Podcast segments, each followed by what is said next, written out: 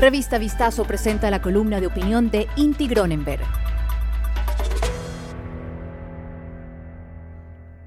Los retos para la clase política en el 2022. El inicio de un nuevo año se presenta como una oportunidad para reflexionar sobre los retos que se nos vienen por delante. La gran mayoría de los ecuatorianos, por ejemplo, probablemente aspiren a poder tener una fuente estable de ingresos que les permita vivir sin contratiempos graves. Por otra parte, gran parte de los empresarios quizás busquen evitar la quiebra y mantener sus negocios luego de dos años bastante complejos, producto de la crisis económica y la pandemia que continúa.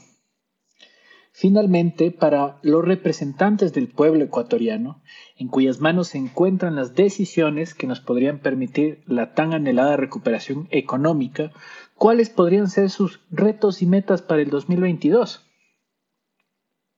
El año que terminó nos dejó a la clase política del país cada vez más atrincherada en sus espacios de poder.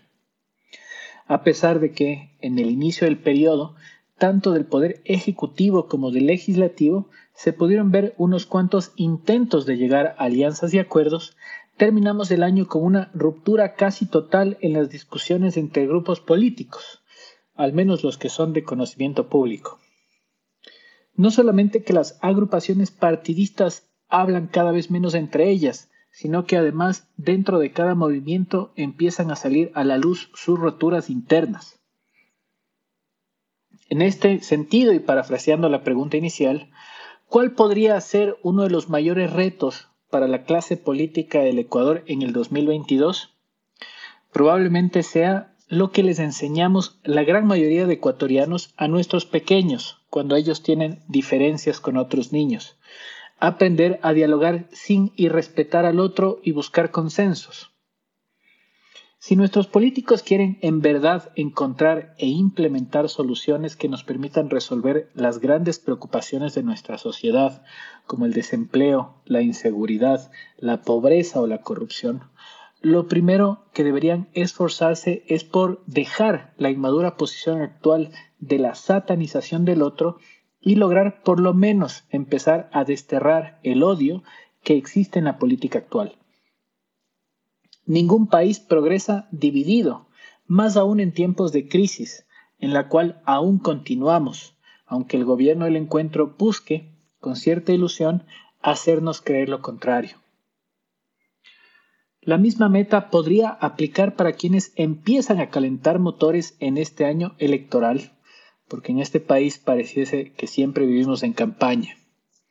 En las seccionales, en ciudades tales como Quito, podríamos tener una vez más una papeleta bien extensa, lo cual derivaría en una flamante autoridad local con poco apoyo en el Consejo Metropolitano y por ende con una división desde el inicio que no le permite ejercer su cargo de forma eficiente.